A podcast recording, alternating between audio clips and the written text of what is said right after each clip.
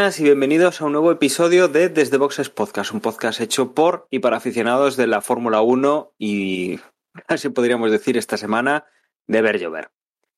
Para, para esta semana lo que vamos a comentar es lo que ha pasado en, en Spa. No voy a decir la carrera de Spa, voy a decir lo que ha pasado en Spa. Y vamos a hablar también del próximo Gran Premio que tenemos esta semana ya. Eh, recordemos que vamos a enlazar tres grandes premios juntos. Que Bélgica era el primero, Zambor es el, segundo Gran Premio de esta de este trío y que terminaremos con Italia. Y para, para este podcast tengo conmigo a Juan. Muy buenas, Juan. Hola a todos. Imagino que indignados, nuestros oyentes igual que estamos nosotros ahora mismo. Yo, yo supongo que los oyentes lo que tendrán es curiosidad. curiosidad por ver qué decimos. No, yo, yo es que lo, lo, que os decía hace un momento, o sea, vamos a ponernos a grabar ya porque es que si no nos vamos a quedar ya sin, sin adjetivos que dedicarle a, a la FIA, a la Fórmula 1 y a quien parió este engendro, porque válgame Dios. Mm, sí, sí, ha sido un previo del podcast eh, interesantito. Y también tenemos a Emma. Muy buenas, Emma. Muy buenas por decir algo, Dani, porque después de presenciar, al menos para mí, el episodio más lamentable de la historia de la Fórmula 1, al menos desde que la sigo yo, la verdad es que no tengo muchas ganas de seguir teniendo lazos con, con este deporte porque no... La verdad es que me... ¿Cómo ahora le voy a decir a la gente, mira la Fórmula 1 que mola mucho y tal, este año está súper entretenida después del espectáculo, ya digo, tan lamentable que vimos el, el domingo, ¿no? Y si me dijeras que es la primera vez que sucede, pero es que ya llueve sobre mojado, ¿no? Ya no es el primer episodio similar, aunque aquí ya avanzaron y ya marcaron un hito para ellos, pero desde que tenemos el podcast, ya, ya por Norbin 9, ya hemos presenciado alguna que, que otra del estilo, pero aquí ya se han superado. Bueno, y el, podcast creo que va a tener referencias a, a chistes sobre agua, ya lo digo yo, lo de gente que le gusta ver llover, mmm, llueve sobre mojado. Eh, así que bueno, antes de, de, nada, vamos a meternos ya en faena una vez presentados aquí los, los compañeros. Y antes de meternos con, con el Gran Premio, mmm, dos noticias que, bueno, dos, tres noticias que tenemos para, para esta semana. Y empezamos, Emma, yo creo que esta es la más reciente, porque si no estoy yo equivocado, ha saltado esta misma mañana o esta misma tarde. El tema de Kimi Raikkonen, sí. que por fin, pues uno de los más veteranos de la parrilla mmm, va a colgar el casco de nuevo. Sí, lo anunciaba vía Instagram a lo Kimi, como no podía ser de, otra forma, que al finalizar esta temporada deja su carrera en Fórmula 1. No sabemos si va a seguir en otro campeonato, al menos Fórmula 1 dice que se va, aunque esto también lo pondría, vete tú a saber, porque después de ver los últimos casos de pilotos retirados que vuelven, salvo en el caso de Rosberg, los últimos pilotos retirados han vuelto, ¿no? O sea que yo quiero verlo, y aparte Kimi ya tiene experiencia en irse para después volver, ¿no? Pero yo entiendo que esta es la definitiva y no vamos a ver a Kimi otra vez en, en Fórmula 1, ¿no? Y bueno, pues se va un, se retira un campeonato, un campeón del mundo y bueno, los que hayan seguido la Fórmula 1 en los últimos años ya sabemos, ya, ya saben lo que es Kimi, ¿no? Pasado por unas cuantas escuderías, ha ganado sus, sus 21 victorias, 18 poles, eh, 103 podiums, más de 341 carreras, a falta de, completar los, las, que quedan de esta temporada y, lo típico que suele decir, y en caso de, Kimi, creo, creo, que vale la pena decir que si no tuviéramos un Kimi Raikkonen, habría que inventarlo porque es un carácter diferencial. Para bien o para, para mal, pero es un carácter diferencial. No hay, no hay uno como él en la parrilla. Desde luego, sí. sí. La, la, verdad es que estos últimos años sí que hemos tenido, como, como bien dices, eh, retiradas y vueltas, algunas sonadas. Eh, yo, yo creo que además prácticamente todas así eh, las eh, hemos tenido estas sonadas de campeones del mundo que se han ido como Kimi Räikkönen y ha, ha estado corriendo en, en karts, en perdón, en, en coches de rally y ha vuelto. Fernando que, que, ha hecho de todo en esos años que ha estado fuera y ha vuelto. También otro campeón del mundo que, bueno, además eh, la teoría es que se va, se va a retirar, si no recuerdo mal, Kimi le saca un año eh, se va a retirar o a la misma edad que Kimi o un año mayor, porque tiene la posibilidad de ese tercer año de contrato con, con Alpine, con lo cual, bueno, pues van a estar ahí, van a estar ahí en la misma en la misma edad a la hora de retirarse o un poquito más, pero bueno. Eh, pero un piloto que, que, sí, que tiene mucha experiencia, que aunque últimamente pues está un poco atrás en la parrilla por, por el coche que tiene, desde luego sí que sí que nos ha dado mucho, mucho de lo que hablar en, en más de una carrera. Pero bueno, al final alguien tiene que empezar a colgar las botas para que, para que entren las, las jóvenes promesas de verdad. Yo personalmente casi hubiese agradecido que se, que se hubiese retirado ya hace un par de añitos. A mí me sobraron. Sobre todo esta temporada Mm, es que no está pudiendo ni con Giovinacci. Entonces, eh, hombre, imagino que, no sé, yo si fuese, si fuese piloto de Fórmula 1 y un piloto con la trayectoria que tuvo Kimi Raikkonen, pues probablemente también me costase mucho dejarlo, pero mm, no sé, eh, tampoco ha sido espectacular la carrera de Kimi Raikkonen. No voy a decir que la ha afeado con, con, por ejemplo, con esta última temporada, pero lo que está claro es que el declive empezó hace muchísimo, ¿no? Eh, desde que se encontró con Fernando en Ferrari, yo creo que no ha sido, no ha recuperado para nada lo que fue en su día y, y eso, o sea, ha sido una línea constante hacia abajo y, y ya digo, o sea, yo creo que le, le, han sobrado como mínimo un par de añitos. Pero bueno, desde luego estoy de acuerdo con vosotros, ¿no? En que si no hubiese existido habría que inventarlo, porque justo a raíz de la, supongo que a raíz de la noticia empezaron a saltar por ahí vídeos recopilatorios y cosas así. Y ha dejado momentazos, ¿eh? Realmente ha habido muchos, muchos momentos de, en el que pues te tienes que rendir a la evidencia y hacerte fan de Kimi por, por, por, esas circunstancias por las que nos ha hecho pasar, ¿no? Eso, esa forma de ser tan especial y esa forma de encarar las entrevistas, esa forma de encarar las situaciones y... No, no sé qué vídeos has visto tú, pero yo curiosamente en los que he visto no he visto ni el, el Déjame en paz, sé lo que estoy haciendo. De, de pues yo, sí, yo por ejemplo ese lo vi. Ese, por ejemplo, lo vi. Comiendo el helado en Malasia, que fue la anterior carrera donde se repartieron la mitad de puntos, justo a la anterior no carrera de esta de Bélgica, este fin de semana, pues la última fue esta de Malasia, donde Kimi nos deleitó mientras mmm, el resto de la parrilla en Malasia estaba ahí, bueno, corremos, no corremos, pues Kimi ya estaba cambiado y zampándose un helado, ¿no? Eh, una de las imágenes del... Pero no, no, os acordáis, por ejemplo, aquella de la radio on board con su ingeniero preguntándole si tenían bebida o no tenían bebida. Que claro, con el trasfondo, ¿no? De, de lo que le gusta a este hombre una gota en las comidas, pues le estaba fallando. ¿No, no recordáis ese, esa radio? Pero esto ha sido este año, ¿no? No sé cuándo fue. Es Yo que, lo vi ahora en el recopilatorio y me descojonaba. Es que este año que... ha tenido un problema con el tema de la bebida en el coche. Creo que durante tres carreras no le ha funcionado. Y no, dos carreras no le ha funcionado y a la tercera que le falló ya se cabró y dijo, bueno, chavales, ¿qué? ¿Estáis aquí de adorno o qué? fue, fue divertido. Y bueno, y, y, más, ¿no? O sea, pff, sobre todo esas re- respuestas lacónicas a, a los periodistas que se quedaban todos, por- no sé, pues es una personalidad muy, muy, muy suya, o sea, muy única.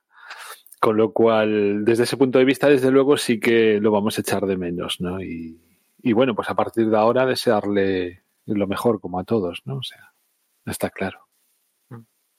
Sí, Ah, Aún tenemos, ¿eh? Lo que resta de temporada para. No tanto para disfrutar de él en la pista, como decía, Pero- pero, sí para sus pero aún sí, yo te- extravagancias y, sus salidas de tono y ese tipo de cosas. sabiendo de su carrera que ha sido campeón del mundo y tal, tengo un especial interés y viendo que lo ha dicho por Instagram, que no es lo típico, bueno, rueda de prensa, aparte teníamos gran premio este fin de semana, pues, pues lo podía organizar una rueda de prensa y mira, que me, que me retiro y tal. Pues no, y mensaje de Instagram y al canto. Imagino que no sé si va a haber eventos, ¿sabes? Como hubo con Alonso en su momento, como hubo con incluso Massa. Dramático, imagino que no va a ser hasta el punto como Massa, ¿no? Pero no sé si van a hacer algo o va a ser quien va a decir, mira, ya, ya he dicho que me voy, déjame en paz, cuando acabo Abu Dhabi lo primero que quiero hacer es acabar la carrera, coger el avión y irme para casa, déjame en paz. Es que ya casi es, eh, aunque lo quisiera celebrar, ya casi es prisionero de su propia fama, ¿no? O sea, si, si le montan algo así, pues estaremos todos esperando a ver cuál es su reacción, ¿no? Que desde luego va a ser cortante, de pasar de todo, de qué cojones estáis haciendo, entiendo, o sea, no, no, no cabe, no cabe una reacción que no sea de otro modo en Kimi, o al menos yo ya casi me sentiría defraudado, ¿no? Si realmente se lo toma con dar las gracias y algún discursito. O sea, ¿qué coño? Kimi no puede hacer eso. O sea, Kimi. Pues no sé, será. Si acaba la carrera, pues no sé, pero yo, yo es que hasta me lo imagino, ¿no? O sea, sí. última carrera. Es- Kimi es- se pega una hostia en la primera vuelta y, y no llega ni al final. O sea, Era de tío, los ya está que en Finlandia. perdía puntos a propósito para no quedar entre los tres primeros y no tener que ir a la gala obligatoria de la FIA a final de año. O sea que no teniendo la posibilidad de ganar el campeonato del mundo, me refiero, ¿no? Estando tercero, cuarto o quinto, pues preferiría ir quedar cuarto y quinto porque si quedas entre los tres primeros tienes que ir obligatoriamente a la gala de la FIA, ¿no? Y no le molaba mucho en, en, diciembre, casi navidades, ir a la gala de la FIA ni estos eventos. El caso es que la retirada de, de Kimi evidentemente deja huecos en Alfa Romeo y yo creo que ya a partir de ahora esto va a precipitar que se mueva el, el juego de sillas, dominó, como lo queráis calificar, ¿no? Porque no sé cuándo, porque yo esto de Kimi lo esperaba, pero lo esperaba para Monza.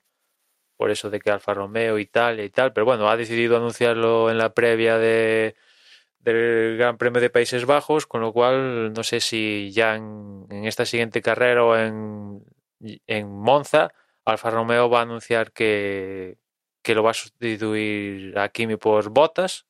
Y se dice que el, que el compañero de Bottas en Alfa Romeo va a ser Nick de Vries, que es el reciente y flamante campeón del mundo de, de Fórmula E, con lo cual Alfa Romeo cambiaría por completo su línea de pilotos de cara al próximo año.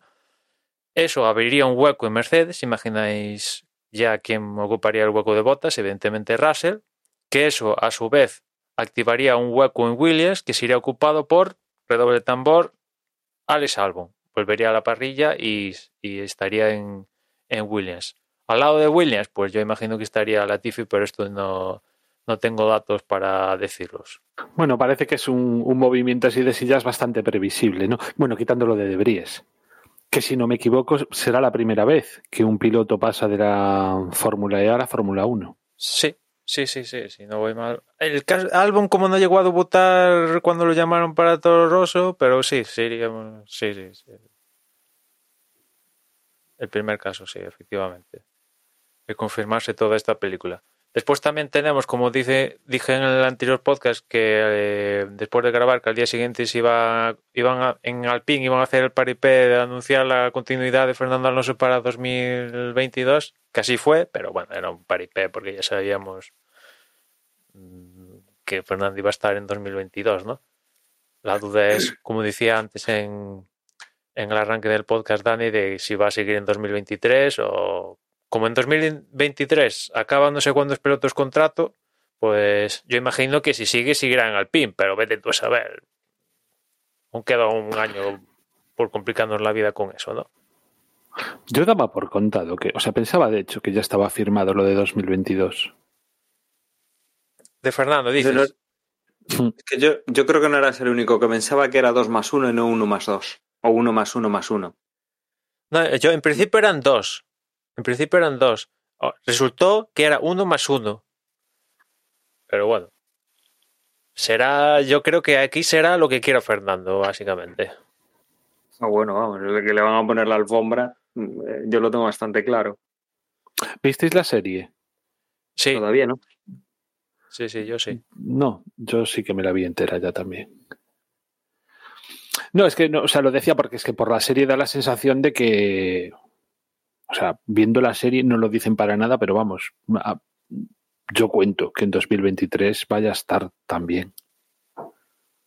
Por los comentarios que hacían de su estado de forma, de la experiencia y de no sé qué y de no sé cuánto. Mm. Ujú.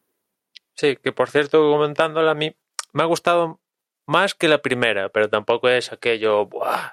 el Pulitzer o el, un Oscar. Me ha gustado más que la primera, a mí en lo particular, pero tampoco. Sí, estoy de acuerdo contigo. Pero, pero yo creo que era por eso, porque no íbamos con ideas preconcebidas que nos había metido en la cabeza, ¿no? Y realmente, si me apuras hasta en esta ocasión, lo vi más eh, más subida íntima, entre Sí, hay más, hay más de eso. Como que el año pasado. Con el rollo de la pandemia, pues Claro, es que el- la otra, como iba de Dakar, Le Mans, indicar la otra, la de la moto, y no sé qué aquí es eh, indicar, ¿no? Eh, Sí. la- la- el, el bueno, sí, entre comillas, el fracaso de la última carrera y tal, que no pudo ser y tal. Y ya es todo Fórmula 1 con el tema del accidente y, y ya la primera carrera, que es lo que coge, ¿no? Acaba con la primera carrera.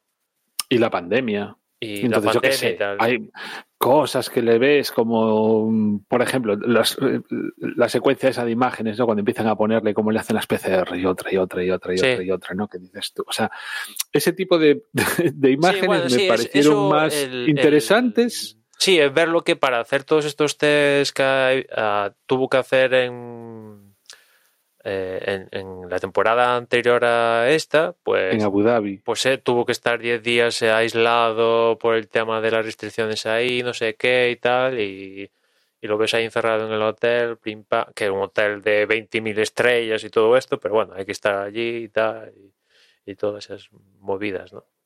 Entretenido, ¿eh? o sea, yo estoy contigo. A mí me gustó más esta temporada que la pasada. Bueno, pues la recomendación queda, queda ahí para todo el que todavía no la haya visto, como yo. Por, por cierto, Dani, ya que hablamos de series, también este fin de semana se ha confirmado que va a haber una, como no podía ser de otra forma, cuarta temporada de la serie de Netflix, que ya evidentemente han estado a lo largo de esta temporada grabando, grabando cosas. La de Drive to Survive. Habrá que ver la cuarta temporada para, para ver cómo solucionan el A ver qué de demonios se montan dramático para este para esta no carrera. Mira, es que me creo que hasta mm, ni la nombren. Sí, seguramente, seguramente. Y después hablando de confirmaciones, Red Bull también ha tenido a bien en la previa del Gran Premio del anterior, el Bélgica, confirmar a Pérez para 2022. Yo creo que es algo que dábamos todo por, por hecho, ¿no? Que, Red Bull iba a confirmar a Pérez.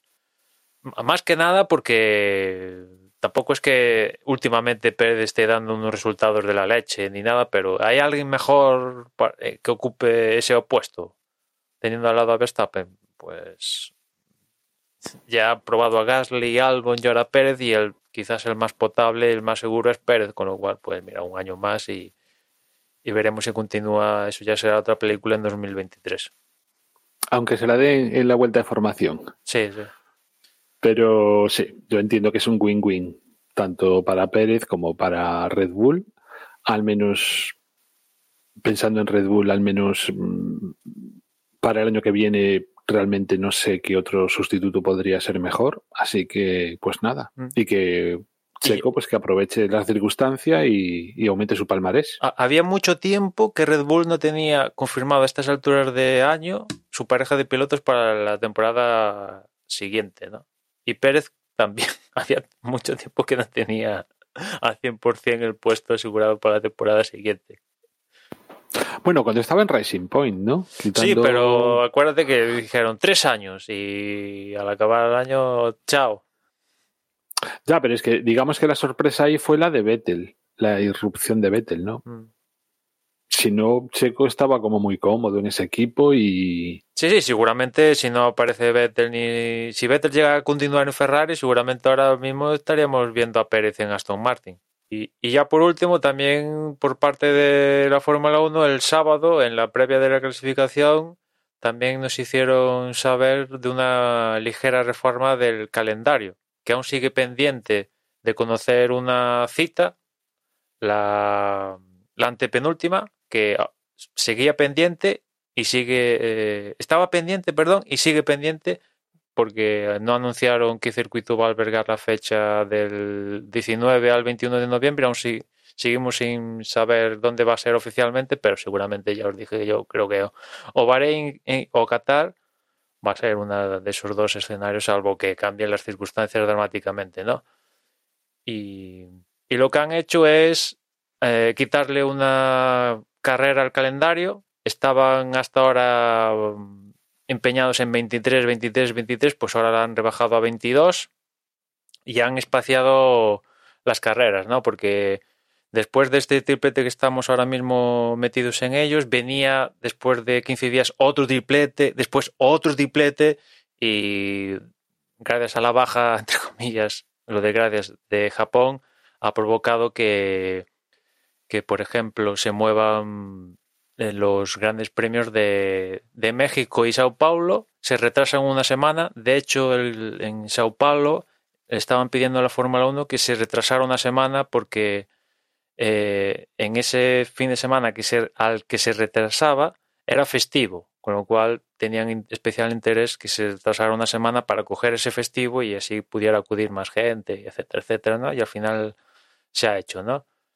Eh, con lo cual, pues eso, se retrasa una semana de México, Sao Paulo, el Gran Premio de Estados Unidos sigue en la fecha que estaba, el Gran Premio de Turquía, que estaba, sigue previsto, eso no lo han cambiado, se ha retrasado también una semana, y digamos que esas son las fechas que se han retrasado, ¿no? Turquía, México y Brasil. El resto siguen como estaban hasta ahora, si no me equivoco. O sea, esto es, ahora vamos a Holanda, después vamos a Italia, eso queda igual. Rusia, que estaba programado para el 26 de septiembre, sigue igual. Eh, ahora se ha cambiado del 3 al 10 de octubre de Turquía. Una semana más tarde, después de, de, la que estaba previsto, al 24 de octubre se ha cambiado. No, perdón, 24 de octubre se queda como estaba Estados Unidos. Se ha retrasado una semana a la fecha de 7 de noviembre México otra semana también, porque la de 7 era donde originalmente estaba Brasil, y ahora la Copa México, pues ahora el 14 la Copa Brasil. Después tendríamos el 21, la que no sabemos el circuito oficialmente, y después, como estaba programado, Arabia Saudí el 5 de diciembre y cerrando el campeonato el 12 de diciembre. ¿no? Yo aún no tengo todas conmigo, ¿eh? que se vayan a celebrar todos estos grandes premios. Pero bueno. Y haces bien en tener Lo de México y Brasil, bueno, no sé. No sé. Y, y, bueno, y por otro lado también leí por ahí que, eh, que la noticia que surgió de que Europa mm, permite las, eh, las idas y venidas a Estados Unidos por el tema COVID, o sea, le, le quita todo tipo de restricciones, que podría ser un poco, o sea, también pensando en, en, la carrera esta. Me parece muy exagerado, pero bueno, que sea así, ¿no? O sea, entiendo que las medidas se toman eh, en base a, criterios más, más serios, sanitarios, ¿no? No, no pensando en la Fórmula 1, pero bueno, en todo caso viene bien. Ya no solo el COVID, Juan, es lo que cancela las carreras, o sea que bueno, veremos. Veremos a ver de este. Les cuesta. Cancelar una carrera les cuesta, ¿eh? Pero, o sea, ya pueden estar ca cayendo chuzos de punta que, que, les cuesta cancelarla. Veremos, veremos de todas las vueltas programadas para de aquí hasta final de año cuántas damos. que al final es lo importante. Y ya no tenemos más noticias que hayan salido esta semana, con lo cual nos metemos, Emma, en, el meollo del Gran Premio de Bélgica. Vamos a, a la clasificación y a ver cómo se reflejó la misma en la carrera. Sí, vamos a meternos en el, en, en el Gran Premio este especialito, porque yo la verdad no... ¿Cómo atajarlo esto, teniendo en cuenta lo que presenciamos como la no carrera o como lo queráis llamar, pues ya hasta la clasificación que ha tenido su amiga ya no, me sabe hasta, no sé, tampoco es que me apetezca comentar la clasificación, aunque tuvo su amiga, evidentemente, ¿no? Porque ver a Russell segundo no se ve todos los días. Pero ya después viéndolo cómo fue la carrera, dices, ¿tiene sentido comentar la clasificación? Pues sí, ¿no? Porque al final esta gente Por, saber cómo llegó cada uno ahí. Sí, ha- ha- han otorgado puntos a, básicamente, salvo un ligero cambio ahí, a, cómo quedó la clasificación, con lo cual pues hay que comentarlo porque es importante, pero evidentemente el sábado y el domingo fue todo pasado por agua, estamos haciendo desde que empezó el podcast hoy alusiones a llueve súper mojado, agua por todas partes, pues se cogió el sábado y lloviendo a caldo. Es cierto que tanto de Q1 a Q2 la pista iba mejorando, iba cayendo menos agua, pero aún así bastante, bastante agua. Y bueno, en la Q1 se quedaron más o menos los habituales: Mazepin, Raikkonen, Schumacher, Sunoda y, y Giovinazzi. Ya en, en Q2 se quedaron Stroll, Alonso, Sainz, Latifi y, Leclerc. Quizás ahí lo sorprendente es ver a, a a, pilotos que en estas circunstancias así complicadas que tienen manos, pues verlos en, en, Q2, me refiero sobre todo a Alonso y Carlos, que en estas circunstancias han demostrado en, en temporadas pasadas que deberían ir bien, pues no consiguieron meterse en, en Q3, ¿no? Como ya digo, al final de la Q2, pues la pista se estaba se empezaba a secar. ¿Qué pasa? Que entre Q2 y Q3 cayó el chaparrón. ¿no? Empezó a caer agua mansalva y la pista empeoró sus circunstancias, pero bueno, se dio luz verde, semáforo verde y salieron los, los coches y nada más arrancar la Q3, accidente de, Norris en, en barra el radillón, destrozó el coche y ya, ya nada más arrancar la Q3 ya hubo conversaciones de radio Vettel, Ocon diciendo que aquello había que sacar bandera roja, que era imposible aquello y tal. Bueno, dio luz verde y accidente de Norris y evidentemente bandera roja, se para todo, creo que estuvo en la clasificación como 40 minutos. Eh, entre mm, arreglar el tema de las barreras en Orrus y después eh, que mejoraran las circunstancias de climatológicas de barra de la pista, pues tuvo la clasificación parada en torno a 40 minutos. Norris bien, no sufrió ningún daño considerable físico, o sea que bien, actuaron las medidas de seguridad que, que tienen los, los monoplazas. Y nada, se dio otra vez después de todo esto semáforo verde y, bueno, pues a si quien pueda, ¿no? Y el que al final se llevó la pole fue Verstappen, que viendo lo que pasó después el domingo, muy valiosa. Segundo fue Russell, que se hizo la vuelta de su vida, quizás, y se coló segundo y por estuvo tocando la pole con los yemas de los dedos, estuvo a puntito de llevarse la pole. Tercero fue Hamilton, cuarto fue Ricardo, quinto Vettel, sexto Gasly, séptimo Pérez, octavo Bottas, que ahí la verdad un poco retratado por, por Russell, Sep, eh, noveno Con, perdón, y evidentemente décimo Norris que, que no, ni marcó tiempo por esto del accidente que al comienzo de, de Q3, ¿no? Y luego las sanciones. Eh, evidentemente, aparte Bottas traía las 5 del strike de, Hungría, al igual que, Stroll, ¿no? Pero bueno, si ya Bottas clasificó octavo, pues a eso yo sumarle 5 puestos de, sanción. Después, evidentemente, también sancionarían a, a, Norris porque tuvo que cambiar caja de cambios porque el coche quedó para el arrastre.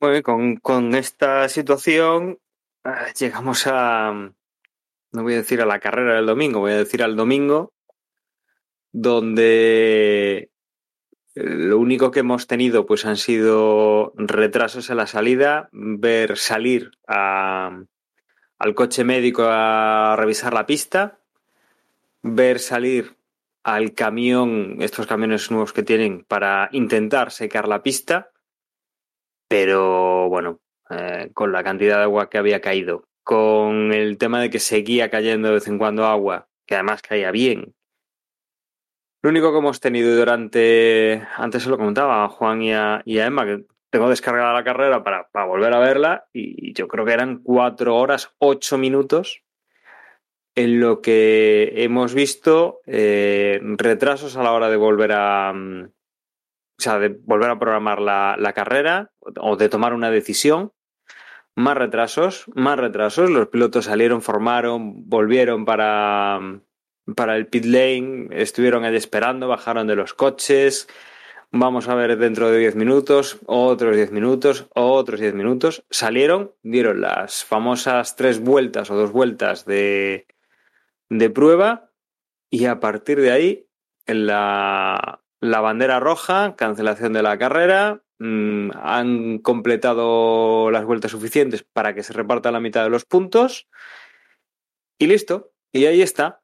Y, y para, para, hacer ese paripé han estado cuatro horas de, de, retransmisión desde la hora en la que tenía que empezar la, la, carrera, supuestamente, más o menos, hasta que pues hemos, hemos tenido pues el espectáculo, el espectáculo que desde luego es complicado, bastante complicado eh, describirlo y, y es un coñazo absoluto de ver en la televisión porque es básicamente ver llover. Los pilotos pues le hacen alguna pregunta de vez en cuando a los periodistas o a los o a los jefes de los equipos, pero desde luego ha sido eh, unas cuantas horas de televisión en las cuales pues se las podían haber ahorrado fácilmente tomando la decisión, valiente o no, o, o sensato o no, bueno, ya es cosa de ellos, pero desde luego, mm, para, para, el espectáculo que hemos tenido, el daño que hacen estas cosas en la Fórmula 1, yo no sé si lo, si lo miden realmente. Yo creo que está a la altura también del, del esperpento de, de aquella carrera en Estados Unidos con los neumáticos Bridgestone que, que los Michelin dijeron que no corrían. O sea, estas cosas que, que al final acaban teniendo consecuencias. En aquel momento se dejó de correr en, en Estados Unidos y se ha tardado en volver con lo cual, no sé, desde luego eh, lo que se ha visto este domingo ha sido para, para borrar de la memoria si se puede y para intentar esta gente que, que lleva este chiringuito eh, recordar toda la vida y no volver a repetirlo. O sea, los espectadores lo tienen que olvidar y, y ellos, desde luego, tienen que hacer absolutamente lo contrario. O sea, mantenerlo en la memoria y decir, bueno, que no se puede correr, no se puede correr, pero vamos a decir que no se puede correr ya desde el principio y vamos a dejarnos de, tonterías como estas. Sí, sí, yo, yo, el domingo estaba indignado. Ahora estoy decepcionado, ¿no? Porque hubo unas cuantas cosas que no me gustaron el domingo, pero la principal es que han tenido la cara dura de llamarle carrera a lo que han finalmente cómo se completó el, el Gran Premio, ¿no? O sea, tener la cara dura de llamarle a dar dos, tres vueltas las que queráis. En este caso, pongamos que la válida es una, porque es la que cuenta en la clasificación, como ha hecho la FIA esto. Tras indicar una vuelta, llamarle su carrera, después tener la, la cara dura de montarse un podium, yo es que no lo entiendo, no lo entiendo, ¿no? Después de inventarse, bueno, inventarse, no, ir a todas las triquiñuelas posibles en el reglamento para parar el reloj, meterse no sé qué gaitas. Eh, yo creo que, a ver, yo no me meto con, está claro que el deporte no asume que los pilotos corran con el mismo riesgo que en tiempos pasados, ¿no? Yo creo que ya llevamos décadas con, con esto, con, cuando hay agua en pista, que en este caso, por lo que le he escuchado a varios pilotos, el problema no era el agua en pista sino que el sprite que se formaba en, en, el circuito de Spa, que como está rodeado de árboles, eso se queda en suspensión y hacía que no se veía nada y nada y tal, ¿no? No era un problema de que la abundancia de agua, que aquello era un río y tal, que lo sabía, pero eso era eso era admisible, ¿no? La cantidad de agua, ¿no? Pero yo no me meto con eso, ¿no? Si los pilotos y el deporte no quieren asumir ese riesgo, pues venga, vale. Pero como decía Dani, a las 3 de la tarde había un pronóstico de lluvia las próximas 20 horas. Estoy exagerando, pero las próximas 6, lluvia. No se iba, ahí en esa zona no iba a salir el sol, vamos, en todo el día, seguro. Retraso, retraso, retraso, retraso, retraso más retraso. Es que ya hubo un momento que ya se reían de nosotros. Y ahora como ponen las conversaciones entre FIA y equipos, ya aquello ya era un despelote, ¿no? Porque me estoy congelando, puedo ir a tomar un té, eh, no sé qué carallada, esto no es Le más, no sé qué. Después la historia de Pérez, que se da el trompazo en las vueltas estas de... para ver cómo está la pista, ¿no? Antes de posicionarse en parrilla, se da un trompazo. Vale, bien, en, en teoría queda eliminado de la carrera, pero como surge esto del retraso tras retraso tras retraso, hay un momento que Red Bull plantea, oye, podemos reparar el coche y Pérez puede ser de la partida, ¿no? Le pregunta al director de carrera, el director de carrera dice, eh, no. El, el, director deportivo de Red Bull le dice, pero, y ya dice, ah, bueno, espera, del no cambia. Bueno, lo voy a consultar. Ostras, tío, que es el director de carrera. Que no te estoy pidiendo que sea, sepas los 40.000 artículos del reglamento, pero ese, ¿qué quieres que te diga? No sé. Mm, es como si te preguntan, ¿el semáforo verde quiere decir que arranca la carrera? Y dice, y duda, ¿sabes? O sea, eso hay que saberlo, ¿no? O sea, tampoco no te estoy preguntando cuál es el límite de la barra de torsión por 3000 secreta, ¿no? O sea, algo algo que hay que saber, ¿no?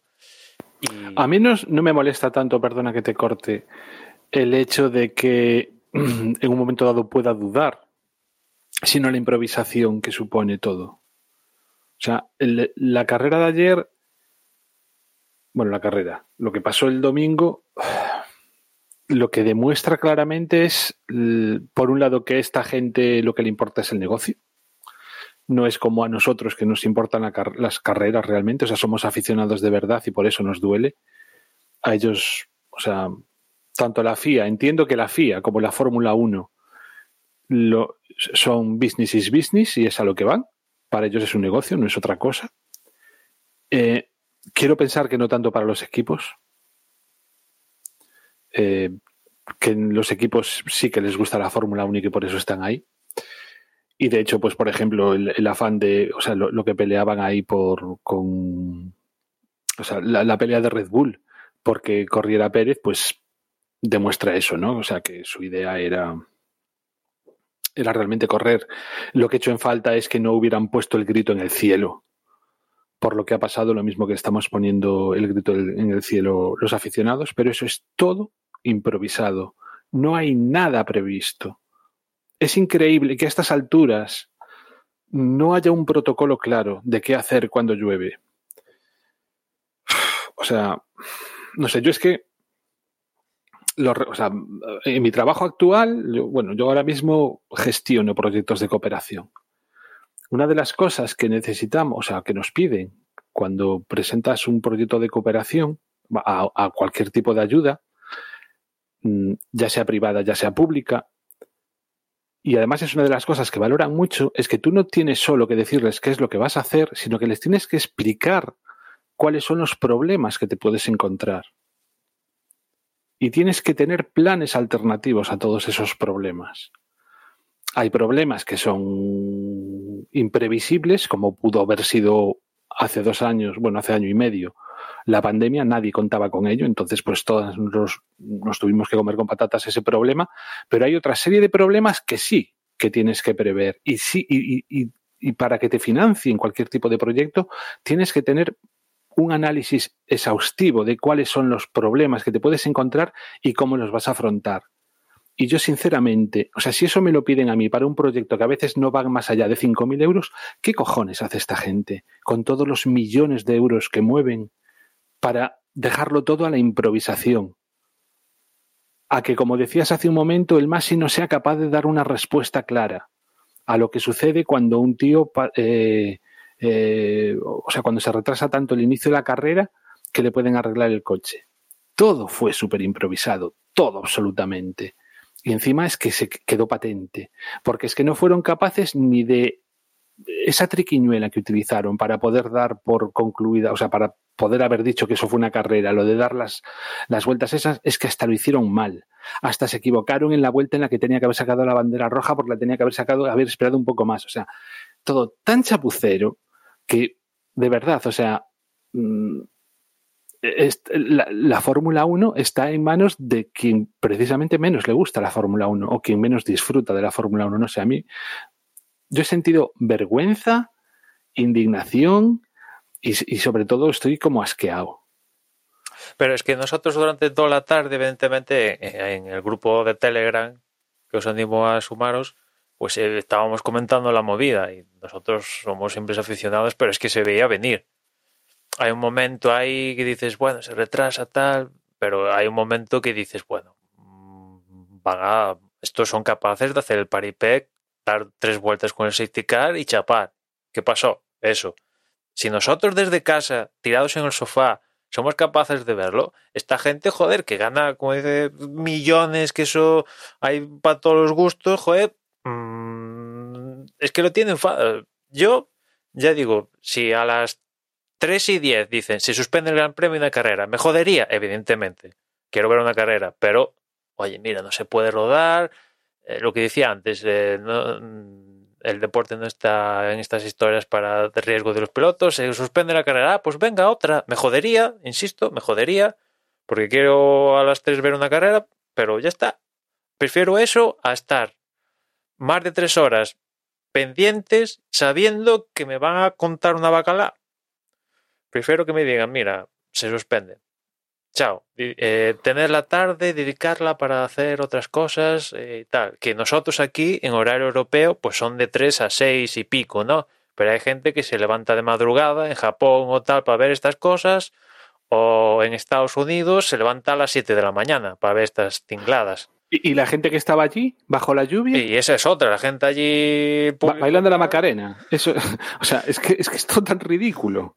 Y, y después lo, no pensaron en la gente que estaba allí mojándose. Después, después de la carrera, evidentemente, pues ha salido Dominicale, que es, ahora mismo es el CEO de la Fórmula 1, y una de las preguntas era, ¿y si se suspendiera la carrera, em, el circuito tendría que pagar el canon? Y dice Dominicale, sí, sí, tendría que, pagar el canon. Y, y dices entonces, entonces, ¿dónde está el problema de suspender la carrera? Si es una cuestión, si la pasta está resuelta, y si puede suspender, pues se suspende, ¿no? ¿Dónde está el problema? Y después, que, o sea, MotoGP puede, ya sé que logísticamente no es lo ideal, ya sé que no es lo ideal, ¿no? Pero si MotoGP puede suspender una carrera a las 8 de la tarde en Qatar y trasladarla al lunes, la Fórmula 1 tiene que poder, ¿eh? No me cuenten milongas. Ya sé que logísticamente es un tinglao, no sé qué, mil movidas, eh, oh, perdona, el tal, pero. Perdona, es que a lo mejor, a lo, mejor no la podían, o sea, realmente no la podían eh, trasladar porque era imposible celebrarle el lunes, por, por, por diversos motivos. Pero lo patético es que no hayan previsto que se pueda celebrar, o sea, que no hayan puesto las condiciones para que una carrera se pueda cancelar y se pueda celebrar el lunes. Y aquí eso es lo que, eso ¿eh? es lo indignante. Sabían que va a llover. Eso es lo indignante, que no tiene, o sea, quiere decir, todo está improvisado, joder. O sea, es que, es que, es que no, no hay, no hay log, o sea, es, es, o sea, ¿cómo leches no vas a tener algún plan? O sea, para poder suspender una carrera y celebrarla al día siguiente. Exactamente igual que, pasa con, con las clasificaciones. ¿Cuántas veces se han clasificado el domingo? Pues en una carrera puede pasar lo mismo. Entonces, tienes que tener tienes que tener, eh, tienes que haber generado las condiciones para poder realizar la carrera el lunes.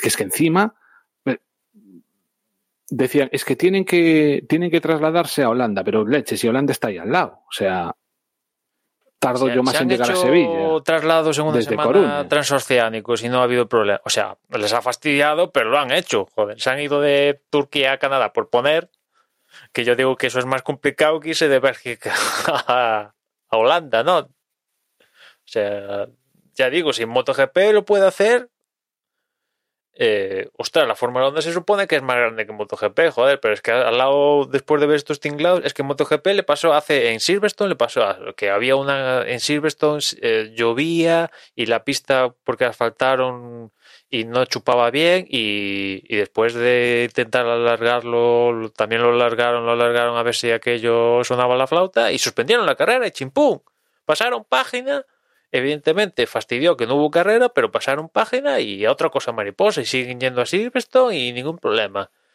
Eh, eso la Fórmula 1 no lo puede hacer. ¿Cuál es el problema? Si no se puede hacer la carrera, prefiero que no se haga a que se inventen la historia esta macabea de dos vueltas con el safety car. ¿Para qué? Para entregar puntos. ¿Qué quieres? ¿Darle nueve puntos por la patilla a Russell? ¿Es eso? Hay que chutar a Williams con puntos ahora. ¿Es eso? Va, va de esto la cosa, porque en el campeonato da igual. mm, Sí, él ha recortado puntos Verstappen a Hamilton, pero, ¿sabes? Tampoco, tanto uno como a otro, mm, se les ha sudado esto, ¿no? O sea, Verstappen le han dado una victoria, pero ha dicho, bueno, pues vale, bien, perfecto. El más, el más contento era Russell y Williams, de todo el tinglao este. Pero, ¿dónde está? A mí el- eso también me dolió, ¿eh? A mí eso también me dolió bastante. La actitud de Russell, o sea. Joder, es que lo pienso. Un tío con el futuro que tiene Russell. O sea, la- tu prim- Russell, tu primera vez en el podio solo va a ser una. Solo vas a poder decir que has estado por primera vez en un podio. Vaya mierda de anécdota vas a tener que contar. No sé cómo no se te cae la cara de vergüenza de alegrarte de que tu, encima tu primera vez en el podio sea de esta manera. O sea, los, la- de verdad, a mí me, me- me- me pareció ya el colmo la alegría de este chaval. Bueno, a ver, por encima sabemos que, va- que- que va a tener opor- otras oportunidades, es decir, y el propio, y él propiamente sabe que va a tener otras oportunidades. bueno, pero por un lado también es también es la mitad del trabajo que tenía que haber hecho. ¿Sabes? O sea, no, no es en plan, pues ha caído del cielo porque ha coincidido así. O sea, la mitad del trabajo la llevaba, la llevaba hecha. Y yo entiendo que en ese momento es complicado. La- una Eh, mitad de, una mitad, Dani, una mitad, joder, tuvo no sé cuántas horas, lo mismo que tuvimos nosotros, para haberse alegrado, si quieres, eh, entre, o sea, dentro del, del box. Y después, ya cara al público, pues mostrar otra actitud. Porque Pero- a, a mí de verdad me pareció vergonzoso. Evidentemente lo que hizo en clasificación o sea- está muy bien, pero imagínate que la clasificación fuera en seco.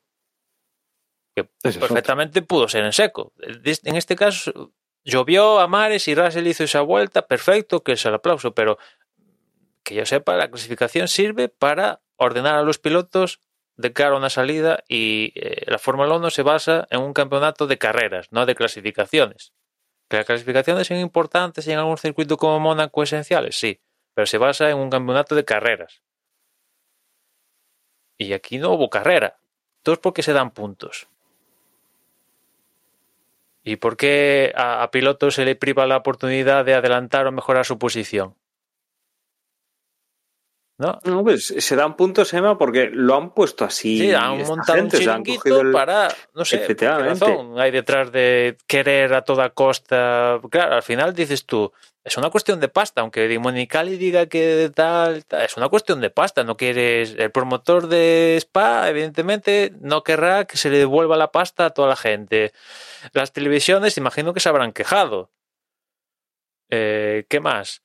Eh, El, el- el aficionado, yo lo que he escuchado todo, como decía, lo hablábamos antes, unanimidad, yo creo, ¿eh? No sé si hay alguna voz discordante, pero se ha puesto de acuerdo, hasta se ha sumado al carro de la rosa, que sabes, que siempre es así un poco el tío que no se moja, que se está ahí tibio y tal, pero estaba hasta indignado. Pilotos, bueno, Alonso, Carlos Sainz, eh, Hamilton eh, y más, que lo de dar puntos es que ya fliparon.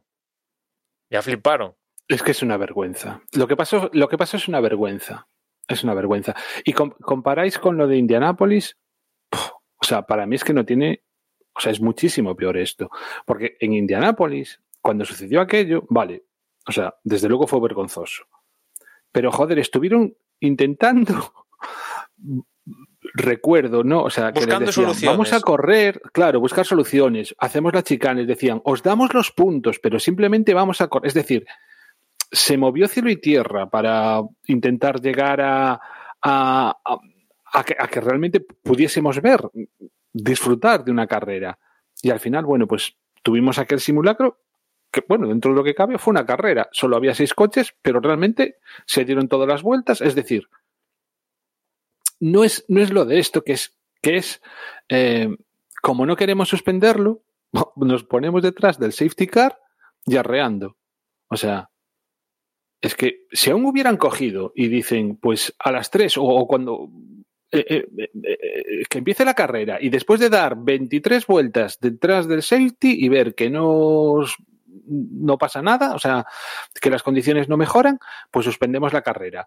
Pero al menos te has esforzado. Pero es que lo único que han hecho era mandar al coche médico y ya no, bueno, pues ah, el coche médico tampoco sé si es el más adecuado. O sea, no- de hecho no entiendo por qué no enviaban al safety, pero bueno. Eh, lo comenté en Telegram. que- pues que además es que yo no lo había sentido, pero bueno, ¿para qué? Para si ya todos veíamos que, que las circunstancias no habían variado, era como un- era todo como Es un que- paripe, era un teatrillo, era eh, y luego al final, pues venga, eh, Es que el tema sin de, haber de pensado esperar, en, en la fi- si si dices a las 7 de la tarde sabemos con una probabilidad del 90% que vienen claros, dices, vale, venga, me espero. Pero es que no había tal pronóstico. Lo máximo que llegaron a decir es que hay una pequeña ventana donde no va, igual caen dos gotas en vez de 30. Claro, pero yo qué sé, tú imagínate, si a las 3 se ponen detrás del safety, yo qué sé, a lo mejor media hora después de lo que hicieron a safety, las- hubo un momento dado en que se había secado lo suficientemente la pista por aquello de que los coches pasaban Es que la y situación hubo un claritos de, de- hubo 10 o 15 minutos en el que no, justo no llovía o llovía muy poquito y, y, y podía, y, yo qué sé, igual podríamos haber tenido pues 10 vueltas. ¿Entiendes? Perfectamente. Lo Sí, que hicieron a las seis y media se pudo Claro. hacer a las tres. Pues Es decir, Perfectamente. pero eso, de, eso demostraría ganas de- o demostraría cierta, pero no, o sea, es que era, venga, eh, eh, informamos que dentro de 15 minutos volveremos a informar. Oh, y después, Pasaban los 15 minutos y dentro de 5 minutos volveremos a tener noticias. Y así, tres horas. y después ya, esto me Y luego cuando ya vieron que no había ni tal, pues venga, do- tres vueltas detrás, dos vueltas, o sea, es que ya no- fueron tres Y- al final. sí. Y esto ya me parece preocupante. Pero con la bandera roja cuando la habían puesto en la segunda, que hasta en eso se equivocaron. Y una vez ya eh, eh, dado lo- las vueltas justas y necesarias, patapum, ala, se acabó. Yo, hombre, no me jodas. Mira, incluso, incluso es que una fue- cosa, En fin. Una cosa que, que habíamos comentado antes de empezar a grabar. O sea, las horas que han tenido para pensar y, y tantas historias como han montado que al, al final eh, la decisión que han tomado no está ni, ni bien pensada, entre comillas, que, que- tiene sus lagunas, porque eh, comentábamos al principio, eh, antes de grabar, que aquí en esta carrera se ha dado la, se ha dado la vuelta rápida, o se, se, dio en su momento la vuelta rápida, ¿vale?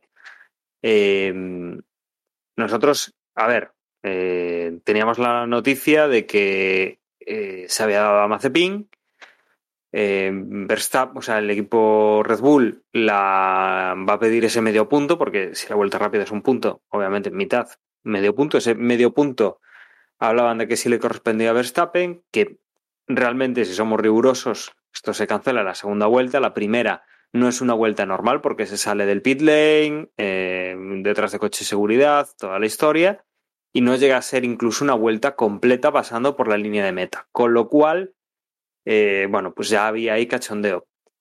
Yo por lo que estoy viendo, porque estoy en la página de la Fórmula 1, la página oficial, o sea, eso salió durante la carrera, a día de hoy, mmm, Emma, corrígeme, porque yo creo que no lo comentamos así. Ahora mismo, la página oficial de la Fórmula 1 no considera que haya vuelta rápida. Y de hecho, Nikita Mazepin no tiene los, No tiene el medio punto extra de la. No, no, pero Mazepin no- en todo claro. caso no lo tendría porque no ha quedado entre los 10 primeros. En todo caso.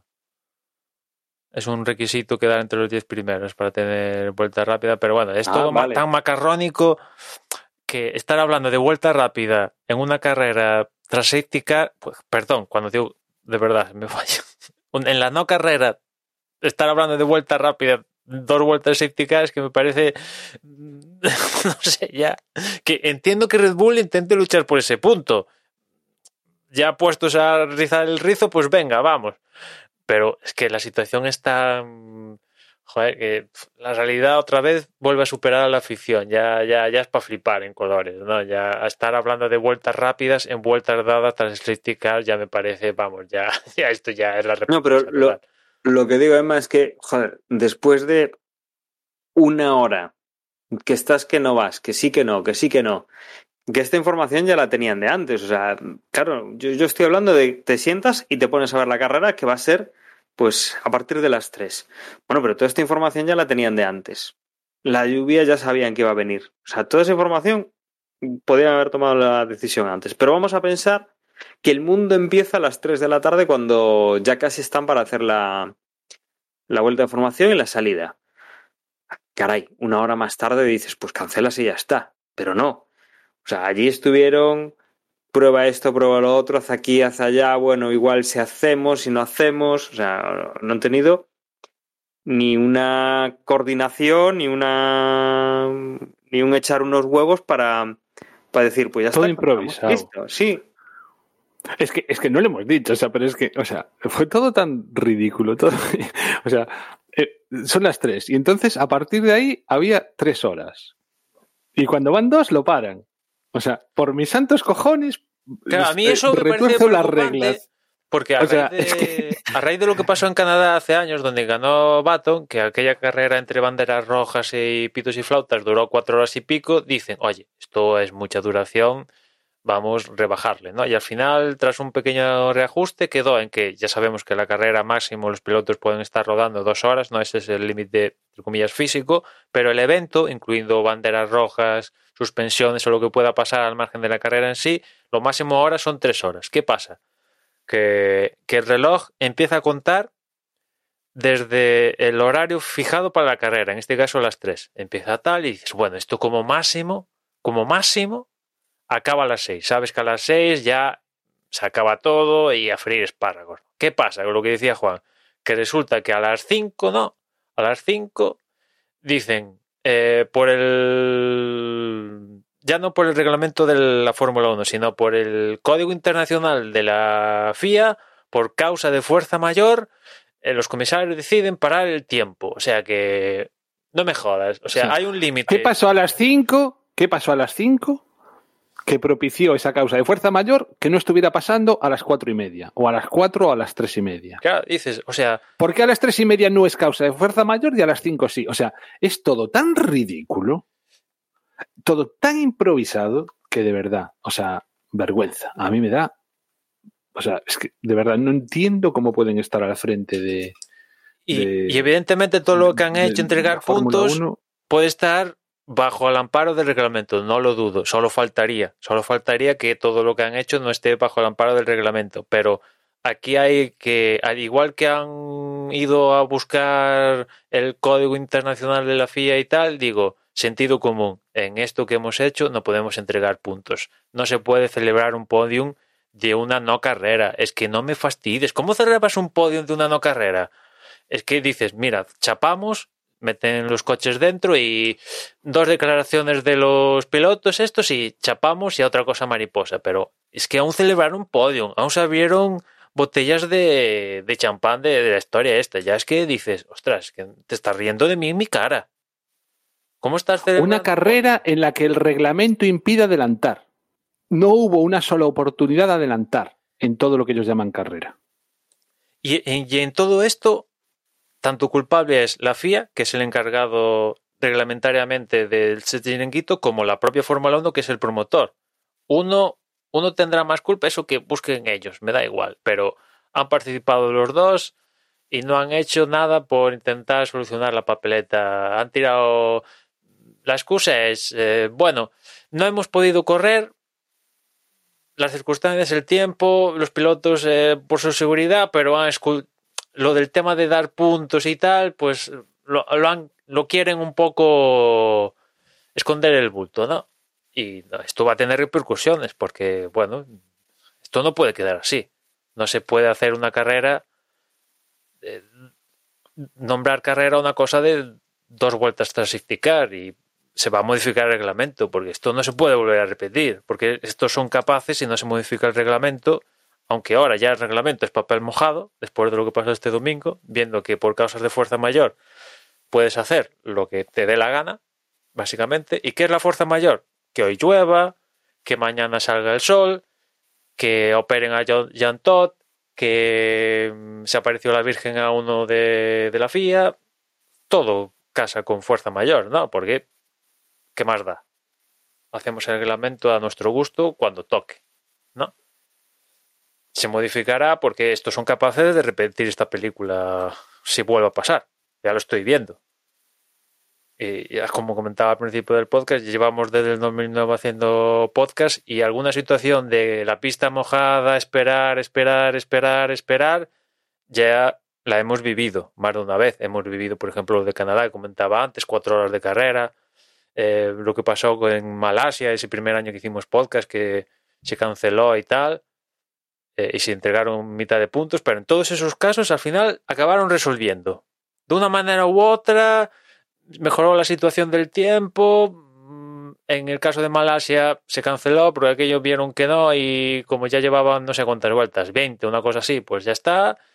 Acabaron resolviendo. Te guste más, menos, pero acabaron resolviendo más o menos no sé, no haciendo el ridículo. Lo que han hecho en este caso es hacer el ridículo, perjudicar la imagen de la Fórmula 1, cabrear a todos los aficionados, los que estaban en el circuito y que lo estaban viendo por la, por, por la, por la tele, los pilotos no acabaron muy satisfechos, los miembros, los dirigentes de los equipos, pues no debieron muy acabar muy satisfechos, porque si los aficionados que les dan de comer no acabaron muy satisfechos, ellos por cojones no tienen que acabar muy satisfechos, ¿no?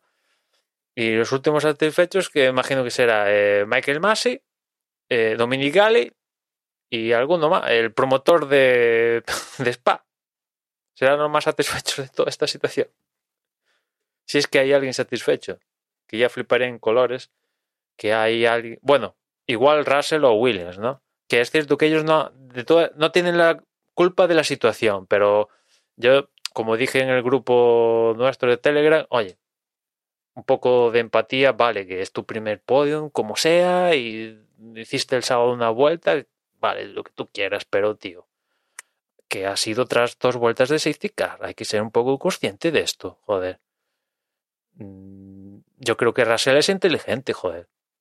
No es un cabeza loca, ni o sea, tienes que tener un poco de cabeza de que estás en el podium en buena parte. Es, la mentalidad de ganar, ganar, ganar, ganar y sin importar el cómo. Claro, es que uno se queda de piedra y dices, si, no ha habido oportunidad ni, ni, nada, ¿no? Es que yo creo que alguno de los pilotos acude al TAS y se puede liar gorda. No va a pasar. Pero si alguno se le cruza y dice, voy al TAS porque no me dejaron competir. Se me privó la oportunidad de competir. Pues no sé, desde luego, desde luego el invento este ha sido ha dado bastante de qué hablar y, yo pues eh, que no lo pude ver en, directo mm, más o menos vi algunos de los comentarios no sobre lo que había pasado sino sobre lo, lo que habían eh, lo que les parecía lo que lo que pasaba y pues sí he de reconocer que mis compañeros ya tenían ahí un un malestar bastante importante y, efectivamente cuando he visto la carrera y visto lo que han hecho, pues eh, desde luego no, no tiene, no tiene mucho sentido lo que, lo que han terminado haciendo con, con, este deporte, ¿no? Cualquier otro deporte, pues, oye, si hay que cancelar, se cancela, si hay que buscar otra fecha, se busca otra fecha. Si, no sé, si hay un desperfecto, algo que tengan que arreglar, que, que dices, pues ha pasado ahí algo que, no estaba planificado ni, ni, estaba dentro de las cosas que podrían pasar. Oye, pues se hace. Yo, hace muchos años recuerdo pues un partido del, del Madrid que, que, rompieron una portería que, que todavía estaban ancladas eh, las redes y toda la historia y tal, y se llevaron la portería por delante, ostras, pues consiguieron una portería. Pero que si se tiene que cancelar el partido lo habrían cancelado, vamos, no, no, sé, o sea, son resolutivos y encuentran pues una forma de continuar. Pero desde luego lo que ha, lo que ha habido este fin de semana ha sido completo y absolutamente un esperpento y algo eh, sin demasiado sentido. A ver, una hora, vale. Tres horas para, para lo que han hecho, mm, desde luego, no tiene. No tiene nombre, la verdad. Yo, Y, y yo yo, creo, creo, Dani, que yo creo que tienen, entre comillas, suerte que ahora este fin de semana tenemos carrera y vamos a ver la carrera, los que se queden, y va a pasar cosas y mm, no se nos va a olvidar, pero un poquito sí. Yo creo que tienen esa suerte. Si desde esto hubiera 15 días de parón, que ya se ha montado gorda, ya se ha montado gorda, pues imagínate si no tuviéramos movidas este fin de semana, ¿no? E imagínate que mañana, pueden tener suerte que mañana Mercedes anuncia Russell la Mercedes. Ya se olvida un poquito más, eh, cosas así, tal, pero si hubiera un parón, más bola. Que ya ha tenido bola, ¿eh? Porque, ostras, es que es como para tener bola. Yo, hoy lo dije la semana pasada, Emma. Dije, bueno, viene un circuito. O sea, vienen tres circuitos que tienen, que tienen su chicha. El, el circuito de Spa, que es mítico. El de Zandvoort, que es nuevo. Y luego tenemos Monza con el nuevo sistema de, de fin de semana con, con la clasificación al sprint. Eh, al final, el, el clásico, el que nos gusta a todos, pues lo hemos tenido como viola. Con lo cual, esta, yo, yo creo que estas tres carreras van a tener su. O sea, ya tienen garantizado su interés. Porque la nueva, mm, vamos a ver cómo es. O sea, ya ese punto lo van a tener. Y luego la de Monza Sprint, yo creo que, que va a ser sumamente interesante. Pero desde luego, lo que pensábamos que sería lo, lo más normal lo que menos nos llamaría la atención y que, que solo prestaríamos atención a lo que es en sí la carrera, pues mira lo que hemos tenido. Con lo cual, mira, por lo menos eso. Tenemos la, la próxima carrera ahí cerquita y, bueno, estamos grabando un miércoles, saldrá, saldrá publicado un jueves. El, el viernes ya tenemos allí los coches rodando. Por, por ir avanzando, porque al final yo creo que todas las opiniones que tengamos van a ser mosqueo. Eh, comentar un poco, pues, eh, cómo se han repartido puntos. Se han otorgado, pues, al primero que ha sido Verstappen, eh, 12,5 puntos. Segundo, Russell, 9 puntos. Tercero, Hamilton, 7,5. Cuarto, Ricciardo con 6 puntos. Quinto, Vettel con 5. Cuarto, 4 puntos tiene Gasly en sexta posición. Séptimo, Esteban Ocon con 3 puntos. Octavo, Leclerc, 2 puntos. Noveno, Latifi con un punto. Y décimo, Carlos Sainz con medio punto. Y si nos vamos a, al campeonato de, de pilotos, tenemos a, Hamilton en primera posición con 202,5 puntos. Segundo Verstappen eh, con 199,5 puntos. Tercero Lando Norris con 113. Cuarto Bottas con 108. Quinto Sergio Pérez con 104. Sexto Carlos Sainz con 83.5.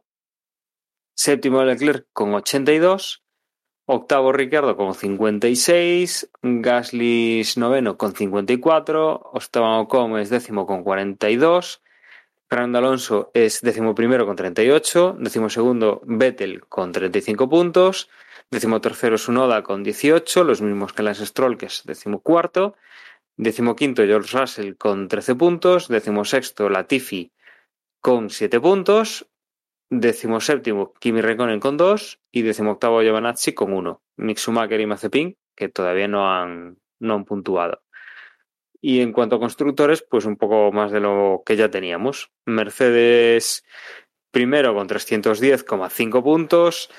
Eh, Red Bull segundo con 303,5 puntos. Cuarto McLaren con 169 puntos. Cuarto es Ferrari con 165,5 puntos. Quinto es Alpine con 80. Sexto Alfa Tauri con 72. Séptimo Aston Martin con 53. Octavo, Williams con 20 puntos. Noveno, Alfa Romeo con 3. Y sin puntuar, pues eh, tenemos a, a Haas. Y nos vamos a los Países Bajos, Emma. Que los horarios mantenemos. Sí, sí, estrenamos por fin. Vamos a pisar terreno 100% Verstappen en Zambor. Los horarios, los típicos. Viernes primeros libres a las once y media, los segundos libres a las 3. El sábado los terceros libres a las 12, clasificación a las 3 y la carrera el domingo a las 3. Claro, eso sí va como tiene que ir. que toco madera para que no pase lo de lo de que el frente que Yo, yo no quise mirar los pronósticos, de verdad. el frente que, que Yo lo tocó estoy Bélgica- mirando ahora. Yo lo estoy mirando ahora. Toco No madera para que, de verdad, que no haya lluvia, va. Mira que yo, si hay alguna carrerita en mojado y tal, pues no hay problema, ¿no? Y aquí en Bélgica, ya digo, por tema de agua, se haría. De hecho, la clasificación se hizo sin problemas. Es un tema de visión provocada porque no se dispersa. Pero, el per- tal, ¿no? perdona, esa es otra. Eh, Una de las cosas que, que- que vi comentar mucho en Twitter y con la que estoy totalmente de acuerdo. O sea, la Fórmula 1 también tiene que decidir si va, si quiere tener carreras en mojado o no. Si quiere tener carreras en mojado, que se dejen de hostias. Que los neumáticos sean adecuados para, para la lluvia, que se puedan cambiar las especificaciones del coche y puedas poner el, eh, los reglajes de, mojado, eh, genera las condiciones para que pueda haber carreras en, en lluvia. Yo, eso y lo si tengo no, claro. directamente, y si no, directamente, que digan que solo se corre en seco. Sí, Pero es que, eh, o sea, eh, eh, esto que sí, que no, que no, que sí, lo que da lugar es a estas, a estas circunstancias. Entonces, si se quiere correr en, en lluvia, que yo entiendo que debe- sería lo ideal, que realmente que, que cambien todo lo que haya que cambiar para que realmente se pueda correr. Si hay que poner limpias, reglajes, lo que sea. limpias. Claro, efectivamente. Y si no, y si no es así, pues que digan, aquí solo corremos en seco. Y entonces ya sabemos todos a, a- a lo que atenernos. Hombre, e- en este caso la situación ha mejorado un, un- un pelín, un pelín, eh, un pelín, porque con Charlie Whiten era pista un poco tal, ya con intermedios no salíamos nada. Al menos hemos ganado, hemos visto alguna que otra carrera con la pista mojado salir desde parrilla. Un pelín ha mejorado, pero es cierto como tú comentas que hay que tener las cosas claras. Yo digo, joder, que pongan un es un publiómetro si caigan más de 3 centímetros cúbicos por minuto, pues no salgan. Y si cae menos, pues hay que salir. Y si hay que ir más lento, pues, te- pues irás más lento, ¿no? Ahí se ve la pericia de, de tal, ¿no? Pero está claro que viendo lo que pasa, el deporte no está dispuesto a asumir que haya tinglaos, ¿no? eh, con accidentes y tal, ¿no? Y después de lo que pasó este fin de semana con Norris y en la categoría esta de la W Series, la de las chicas, pues eh, no estaban por, por la labor, ¿no? Pero esto es una vieja discusión que llevamos comentando después de la era Whiting y seguimos con ella de que, a ver, hemos visto carreras en los 80, 90 o más viejas donde aquello eran piscinas y salían a correr. La hemos visto todos, esas imágenes. Y en otras categorías salen a correr. Joder, no puede ser que en motos, que son dos ruedas, salgan a correr y lloviendo. Y lo tienen más complicado, creo yo, que los coches. Pero en fin, volviendo a, a Zambor, ya, ya os he comentado los horarios. En cuanto a los neumáticos, lleva Pirelli para aquí, para Países Bajos, la gama más dura, el C1, C2 y C3. Do- en cuanto al número de compuestos, pues el estándar de toda la temporada, dos del duro, tres ju- juegos del medio y lleva ocho juegos del blando para todos los pilotos. Y en cuanto a las zonas del DRS, que era una de las dudas que teníamos para este circuito, dónde se iban a colocar y si la FIA se iba a atrever a poner zona de DRS la curva 14, esta que es una de las curvas que han modificado en el trazado, donde le han puesto un peralte con un desnivel bastante importante, pues no. no, no se han animado a poner zona de DRS en la curva 14, sino que va a ser más adelante de la curva 14 cuando los pilotos puedan activar la zona de DRS en, en esa parte de, de Zambor, ¿no? La línea de meta es zona de DRS y después el tramo así más recto que tiene Zambor entre la 10 y la 11 es la otra zona de, de DRS. Yo creo que, sinceramente, creo que vamos a ver muy pocos movimientos en el circuito en cuanto a adelantamientos. No sé si habéis visto alguna vuelta on board del trazado y tal. Con, pese a todos los cambios que han hecho, dándole desnivel a la curva 14 para entrar más rápido en línea de meta, también el desnivel, el super peralte este que le han puesto en la curva 3 y todo esto, yo veo muy difícil que haya adelantamientos, con lo cual la clasificación va a ser esencial. Yo, vueltas de verdad, vi una nada más unas que dio, no sé si fue el año pasado, más Verstappen.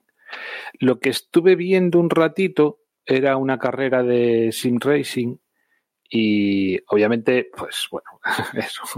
Una cosa son los videojuegos y otra cosa es la realidad, pero vaya. El único sitio en todo el circuito en el que adelantaban era la curva 1. Sí, sí, es que el otro es todo enlazado muy rápido y. Entonces, va a ser eso. O sea, en la curva 1 sí que eran capaces de adelantar. Bueno, más que en la curva 1, miento, no en la curva 1, en la recta y por velocidad. En el caso de, o sea, no en la curva, era, era en la recta. Y a base de rebufos y de res. Después vamos a ver si tanto peralte, porque estamos hablando de un desnivel con un peralte bastante mayor que, por ejemplo, tiene Indianápolis. Estamos hablando que Indianapolis es un óvalo y aquí en Zambor le han tenido que poner un peralte, ahora no sé el porcentaje, pero estamos hablando de como el doble del peralte que tienen en Indianapolis, por poneros, a ver qué efecto tiene eso en los neumáticos. Porque... Pero, perdona, peralte había... Hay más. ¿No era en la curva 1, 3 y 14? Sí, sí, en la 1 también hay tal, pero el, donde hay más desnivel es en 14 y, 3, donde es más profundizado, más profundo, o sea, hay más grados ahí de, de, diferencia, ¿no? Y, y, claro, yo imagino que Pirelli esto lo tiene en cuenta, pero hasta que no salgan a rodar a toda pastilla los coches, vete tú a saber, ¿no? Si hay problemas en ese sentido. Yo no lo descarto porque Normalmente la Fórmula 1 no, no se rueda con estos porcentajes de peralte. Hay peraltes y tal, pero son casi testimoniales. Estamos hablando de unos peraltes mayor que, que casi que, que el óvalo que tiene más. Unos peraltes casi de óvalo, ¿no? Por no decir de óvalo total. Para intentar que haya ventanas de adelantamiento en el circuito que ya va a ser difícil, incluso con, con esto de los peraltes en 14, 1 y, y 3.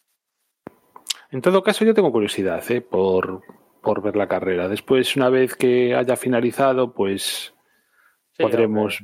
Es un circuito viejo con, con gravilla en las escapatorias, césped. A ver, hay alguna zona asfaltada y tal, escapatoria, pero la gran mayoría, pues es vieja escuela, ¿no?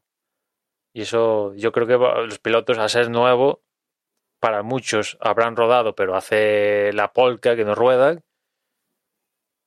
Yo imagino que va a haber errores. Aparte, por lo que he visto, la pista va a estar bastante sucia, al menos en los primeros libres, por lo que he visto va a estar bastante sucia porque han dejado aparcados camiones que han perdido aceites y de todo en la pista y aquello era, vamos, Mm, se piolita por todas partes. Pues nada, a ver, a ver qué nos ofrece. Bueno, ya os avanzo que la previsión es que llueve, si eso, un poco y el lunes. Con lo cual, para este fin de semana no se prevé no se prevé agua, aunque sí hay, bueno, bajas temperaturas para ser verano. No, no va a estar la pista muy caliente, me parece a mí. Con lo cual, bueno, pues igual vemos hasta una carrera normal y todo. Mm, ahora contando que Verstappen ha sumado puntos ganando y tal, ha recortado puntos a, a Hamilton, evidentemente necesita continuar con, con otra victoria en, en ganar en casa, ¿no? Está claro, ¿no? O sea, imagino Sí, que están, están ahí los dos pegados en clasificación. Eran eh, cuatro puntos los que los separan, si no recuerdo mal. Mm. Y, y bueno, pues hay que decidir un campeonato del mundo lo antes posible para ellos. Con lo cual ahí pues van a ir a apretar los dos. Y si se puede ganar en casa del rival, a Hamilton le viene bien por los puntos y por la parte, bueno, ya se sabe esto aquí siempre, ¿no? La parte un poco la moral de te he ganado en tu propia casa, delante de tu propia afición. Eso nunca viene mal para machacar un poquito más. Y, y también yo tengo especial interés en, en ver cómo reacciona Hamilton cuando se anuncia oficialmente que su compañero de equipo no va a ser Bottas, sino que va a ser Russell. Si eso se va a notar de baja, se de- va a dejar notar en pista o no. Porque Hamilton ha hecho. Pero eso ya lo sabe, ¿eh? Eso ya lo sabe. No, ya, ya imagino, pero una cosa es que lo sepa él internamente y otra que ya lo sepamos todos oficialmente. No sé si eso. Porque él ha hecho campaña. Joder, este fin de semana venido a hacer campaña. Mi mejor compañero es Botas. Como Ya, me pero, imagino que o lo sea, sabe, pero. No, no creo que se vaya a notar en. O sea, el hecho de que se haga público no creo que se vaya a De hecho, notar hay una curiosidad. No sé si os fijaste. Resulta que Hamilton ha colgado una foto en Instagram. No sé si es una historia o, un post en Instagram. Con su perro. El bulldog este. Creo que es bulldog, ¿no? Roscoe. Y, ha etiquetado a George Russell en el perro. Todo el mundo entiende que ha sido un error. Pero ha salido un error en la situación esta. No, hombre, fue que el otro día le dijo, pues tengo un perro. Y le digo, a Russell, ¿ah? y Russell le dijo, ah, sí, pues mándame una foto. Entonces, pues lo etiquetó para que la viera. Sí, sí. Pero evidentemente a Hamilton le cambia mucho la película de tener a un compañero a Bottas o, o a Russell, ¿no? Pero bueno, esto ya lo discutiremos cuando se haga oficial todo este tinglao y tal. Pero va a ser interesante verlo. Nada, estaremos, estaremos atentos a, a ver todas estas cosas que, que pueden pasar en este fin de semana en el circuito de Zambor, en, en este gran premio de Países, Y- Países Bajos. Y, y perdona, Dani, y ¿qué- cómo, ¿Cuál va a ser la actitud de Bottas cuando ya oficialmente, tío, te vas? ¿Creéis que va a ayudar o va a decir, mira, me la repanfinfla? Iba a decir una maldad. Iba a decir que va, a dejar de, de dársela contra los Red Bull. Porque ya Bottas, creo que fue en Barcelona, ¿no? Fue cuando lo estaba por estrategia y tal. Hamilton tenía que coger a Verstappen ahí y, y Bottas tardó unas cuantas vueltas en facilitarle el adelantamiento y eso aún, aún podía continuar.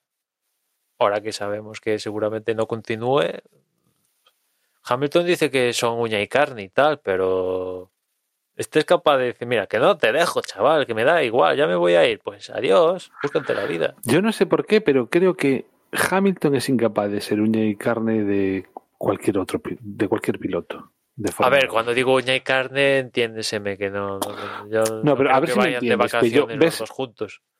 Ves la relación que, que pueden tener pues Norris y Ricciardo Sí. o la que pueden tener ahora Leclerc Si yo te y digo que Russell y Norris han incluso ido la de vacaciones- Alonso y Si te digo que Norris y Russell se han ido de vacaciones este verano juntos, te lo crees. Pero si te digo que Bottas y Hamilton se han ido de vacaciones, ni de coña te lo crees. No pero es que no me creo que Hamilton se haya ido con ninguno No, no, ya estoy seguro. o sea si en el Drivers Parade que coge el tío el, el autista y se va bueno perdón por, por llamarle autista, que los autistas no, no tienen ninguna culpa, la gente con el síndrome de TEA. Pero, o sea, que el tío coge y se va allí delante de todo y está aislado, no sé qué, con su. yo qué sé. Es una forma un tanto rara de mostrarse, no, no sé si me explico. Entonces, cualquier declaración en ese, a ese respecto que haga Hamilton, claramente es por el interés de quiero Andrés. No, vamos, o sea, yo no soy incapaz de ver algo que vaya más allá de eso, o sea, de su propio interés.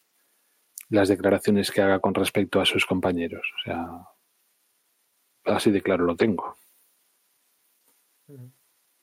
Bueno, igual eso empieza a cambiar a partir del próximo año, si es Russell. Igual de Tampoco que me, gusta creo. mucho, empieza a decir no me gusta tanto. Ah, es- sí, pero vamos, que lo Porque que no van a hacer con- es- hay que recordar es cuando estaba con Rosberg, de buenas palabras. al revés. Ostras, con Rosberg Empezó de coleguitas y enseguida, mira, no. Eh, podemos volver a esa situación de, de Rosberg. Habrá que ver si, si hay más implicados a la hora de... Porque también lo de Rosberg y Hamilton se intensificó porque eran los únicos que estaban luchándose el campeonato. Pero si aquí se meten en la juerga del campeonato Verstappen o alguno que otro, pues eso hace que la lucha no sea tan feroz internamente, ¿no? Pero si ya internamente te disputas el campeonato entre ellos mismos, entonces eso ya, vamos, van a saltar chispas, eso seguro. No, aún nos queda toda esta, acabar toda esta temporada y ver qué es lo que sucede el año que viene. Bueno, no sé si queréis añadir alguna cosa más, si no ya podemos ir cerrando este podcast que ha sido post de, de lo que ha ocurrido en Bélgica, ya no vamos a decir carrera, y de lo que se nos viene para este fin de semana en Países Bajos, en el circuito de Zandvoort.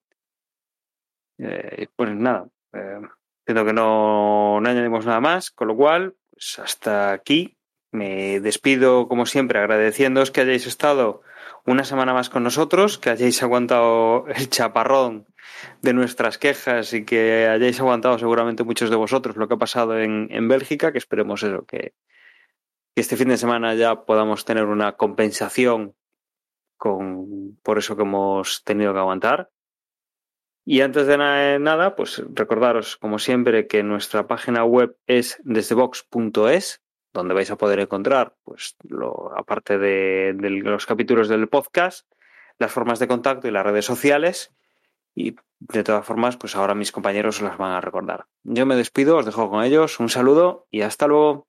Yo, como siempre, os recuerdo que en Twitter somos arroba desde boxes y nada más, ya nos escuchamos en la próxima carrera. Si nos queréis enviar un email, lo podéis hacer a desdeboxespodcast.gmail.com y si lo que queréis es comentar, despotricar contra la FIA, contra la Fórmula 1, contra quien os dé la gana en el grupo de Telegram y hacer terapia de grupo, pues lo podéis hacer uniéndos. Eh, buscad desde boxes en Telegram o si no telegram.me barra desde boxes. Muchas gracias por llegar hasta aquí y venga a ver si la semana que viene efectivamente tenemos carrera. Chao, chao.